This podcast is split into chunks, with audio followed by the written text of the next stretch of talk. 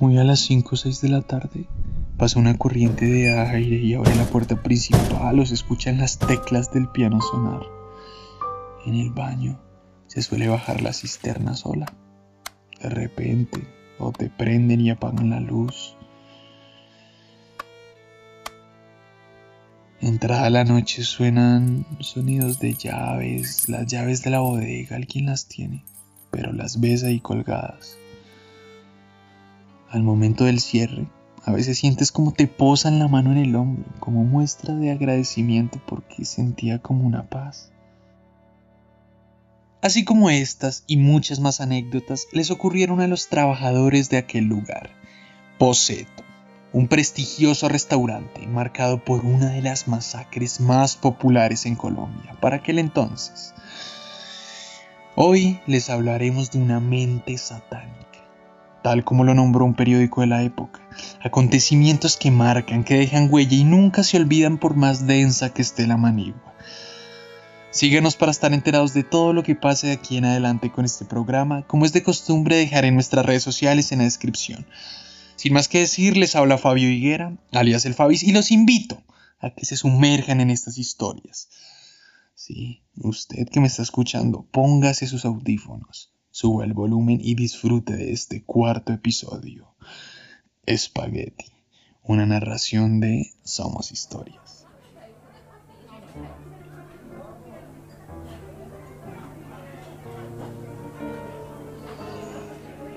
Bogotá, 4 de diciembre de 1986. Es jueves, está nublado y los comensales entran y salen. Piden sus platos, entradas y postres, aunque ya te lo sabes de memoria, pues siempre son los mismos, rara vez varían. Sin embargo, tú como buen empleado, amigable, confiable y cortés, les acercas la carta y los atiendes como gente honorable y consentida. Tiempo después miras la hora, 7 y 10 de la noche, no estaba muy lleno, pero no se te hace raro porque se disputa un importante juego de fútbol. De repente, ves entrar a uno de tus clientes más usuales, un hombre fornido, con un corte tipo militar, muy elegante, vestido de paño y un maletín ejecutivo, con una revista y un libro en la mano, se sienta en la mesa de siempre, la número 5. Se te hace raro verlo por aquí hasta ahora, pues él solo viene los domingos a mediodía. Te acercas a recibirlo como es usual, pero esta vez muy sorprendido. Qué milagro verlo por la noche, tan elegante. ¿Está celebrando algo o está cumpliendo años? No, mijo. Estoy celebrando algo muy personal. Te alegras por él, pues ya han pasado dos años y la confianza es cada vez más familiar. Él pide lo mismo de siempre, un plato de pasta con pollo y una gaseosa colombiana. Le tomas su orden y te retiras. Mientras esperas a que esté listo, atiendes las otras mesas, llevas la carta para la mesa del coronel y su esposa con un pequeño postre de cortesía, pues se encuentran celebrando su cumpleaños. Asimismo, unos espaguetis para la pequeña de la mesa familiar. Recoges de una vez los platos de la entrada de los otros cinco comensales de la misma mesa. Ya lista la orden de tu amigo, la acomodas en la bandeja, pero te das cuenta de que él ya no se encuentra en la mesa número 5, la de siempre sino que ahora se ha cambiado para la número 20, esa que cuenta con mejor acceso al bar y una pequeña lámpara que da un ambiente bohemio. Aún así no entiendes por qué, pero le sirve su comida. A unos cuantos segundos, él te hace una seña, te llama para que vayas a su mesa, te acercas. Dígame, señor. Mi hijo, quiero tomarme un vinito. ¿Cuál me recomiendas? Bueno, le recomiendo el Casillero del Diablo, Santa Rita, Cousiño Macul, Don Luis y San Pedro Gato Negro. Bueno, mijo, tráigame el que usted quiera. Te retiras de la mesa y te acercas al bar. Pides media de Cousiño Macul. Se lo llevas hasta su mesa y te retiras nuevamente. Mientras tu amigo sigue con su comida, tú no dejas de atender el resto de mesas. Entre ellas unos médicos de la clínica San Ignacio, muy amigos tuyos también, y a quienes les llevas unos jugos naturales y recoges su mesa. Te vuelve a llamar tu amigo, el de la mesa 20. Mijo, quiero comerme un postrecito. ¿Qué postrecito me recomienda? Le ofrezco el Apple Strew un flan de leche, caramelo, helado, rollo, casata. Bueno, tráigame un flanecito. Con gusto, ya se lo traigo. Te retiras de la mesa, piden un flan de leche y caramelo y no se demoran en entregártelo. De inmediato vas a su mesa y lo sirves. Nuevamente te retiras, pero no tarda en comérselo y te llama nuevamente. Solo alcanzas a recoger una mesa del comensal que acaba de salir y regresas nuevamente a su mesa. Sí, señor. Hijo, quiero tomarme un traguito fuerte. ¿Qué traguito así me aconsejas? Claro, le tengo ginebra, vodka, coñac, whiskycito, tequila, lo que usted quiera tomar. Bueno, mijo, tráigame un vodka con jugo de naranja. Ya regreso.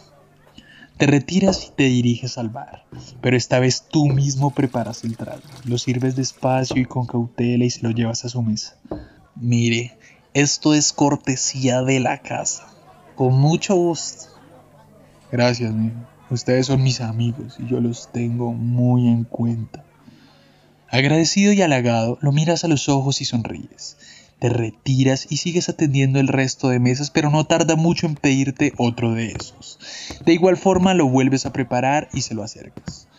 También es cortesía de la casa, no se preocupe.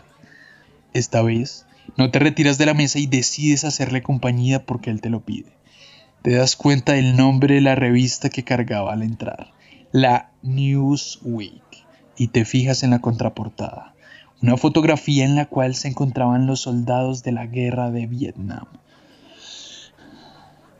Mire, mijo, yo estuve en esta guerra y míreme la cara.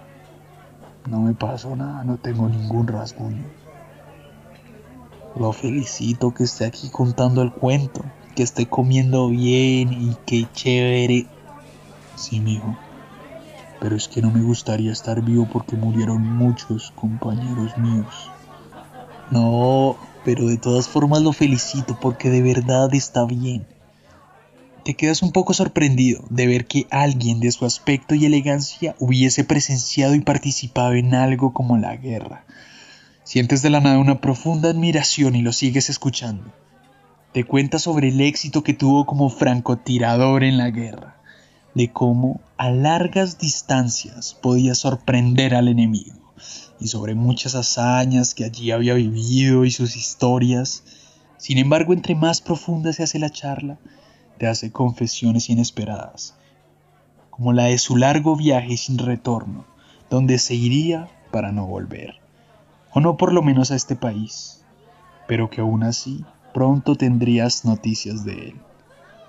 O como el retiro de todo su dinero en el banco, y por el cual se ocasionó discusiones, pues no quería quedar debiendo ni un centavo o que ellos le debieran a él. Aún así, te admite que dejó limpia su cuenta y el dinero libre para la pensión de su hijo, ya que también te confiesa que se casó y tuvo un hijo en Argentina, una esposa y un hijo por los cuales nunca dejó de responder y que a pesar de la distancia los extrañaba. Tú entre la charla te dispersas por unos segundos y te preguntas si dicho viaje es para quedarse con su esposa, pero no te distraes más y le prestas atención. Te cuenta que ya había visto a lo largo del día a algunos de sus amigos personas más cercanas para llevarles algunos obsequios de recordatorio y así despedirse de ellos comentándoles lo mismo que a ti. Pronto tendrían noticias de mí. Tú sigues asumiendo que hará algo significativo alguien tan inteligente como él. Solo se proyecta para ser reconocido e importante. Ya regreso. De un momento a otro, él se levanta de la mesa y te deja ahí te das cuenta de que no había ido tan lejos, por lo menos cinco pasos de distancia, porque al instante se devolvió por su maletín. Ay, mijo, es que dejé mi maletín y ahí cargo unos documentos muy importantes. No la puedo dejar tirada en ningún lado o perder de vista si no la llevo para donde voy. Él se retira para ir al baño con el maletín y mientras regresa tú te levantas y alcanzas a limpiar una de las mesas ya desocupadas.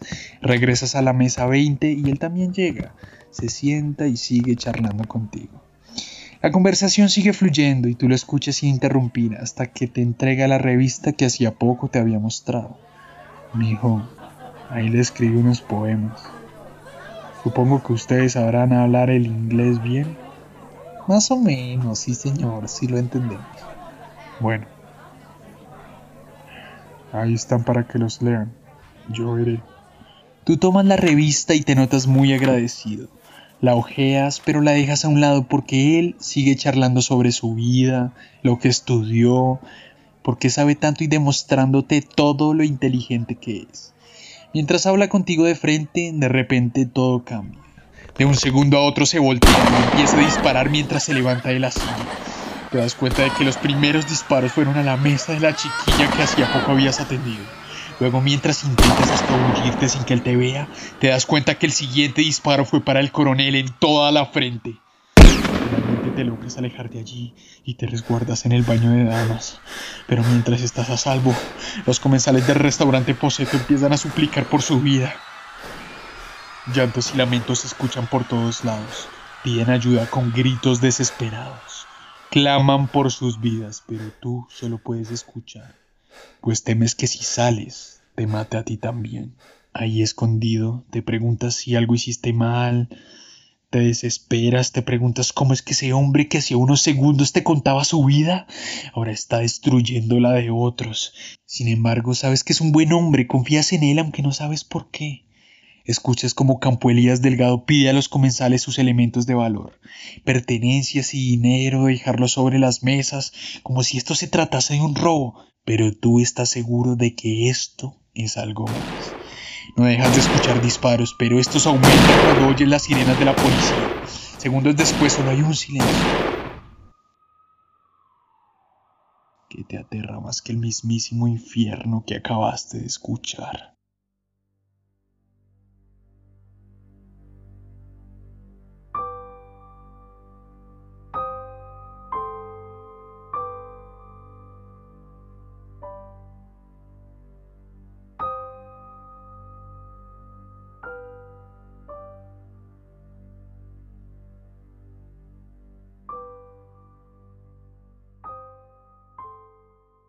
Era el 4 de diciembre de 1986 a las 8 de la mañana.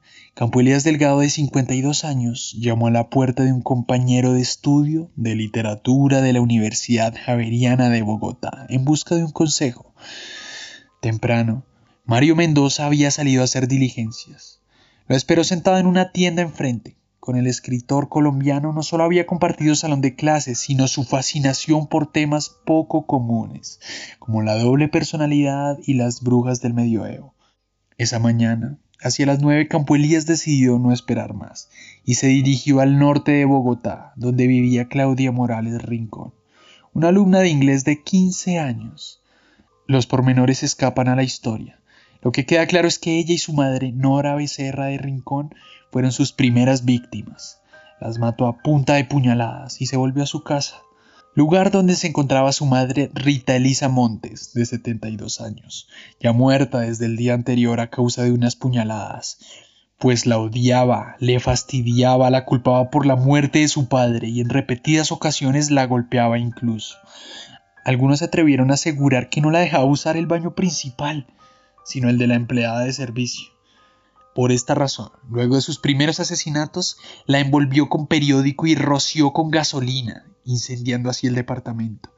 Abandonó el edificio alertando a los vecinos de un incendio, y los seis que tuvieron la mala suerte de abrir sus puertas recibieron disparos fatales.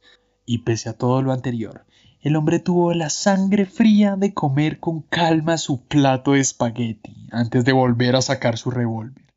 La revista anteriormente mencionada en el relato nunca se encontró en el lugar de los hechos, por ello nunca se supo de su contenido o lo que estos poemas escondían. Asimismo, se dice que el cuerpo de Elías fue recibido por un cura ortodoxo y su cuerpo llevado a Estados Unidos para ser estudiado. Esta información fue gracias a Alfonso Guaneme Martínez, mesero fiel de Campo Elías por la W y la BBC.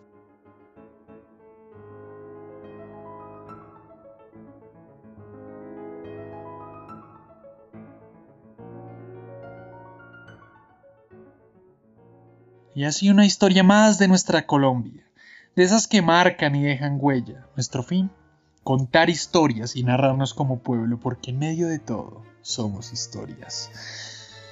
En la narración, Fabio Higuera, alias El Fabis. Este podcast fue posible gracias al equipo de Manigua Creative Group, Andrés Varela, Jimena Castro y Fabio Higuera. La edición y musicalización del equipo de sonido de Manigua Creative Group. Y bueno, queridos oyentes, ¿qué opinan de esta historia? ¿Qué recuerdan? ¿Alcanzaron a, a presenciar estos hechos, así sea por el noticiero? ¿O sus padres les comentaron cómo fue este suceso? Después de enterarse de esta historia, ¿qué sentían ustedes al pasar delante de Poseto? Pero bueno, ¿ustedes qué opinan? ¿Qué sienten al pasar por aquel lugar? ¿O qué historias les han contado sus amigos, familiares, personas cercanas sobre Poseto y la masacre de Campo Elías Delgado? Háganoslo saber en las redes sociales, estaremos muy pendientes, muy activos. Sigan a Manigua en Instagram, en todo lado, para estar muy pendientes de estas historias. Si desean que contemos, que narremos, que nos explayemos en algún relato, cuéntenos por redes sociales y aquí estaremos complaciéndolos. No siendo más, esperamos escucharnos en una próxima ocasión. Hasta luego, queridos oyentes, y muchas gracias.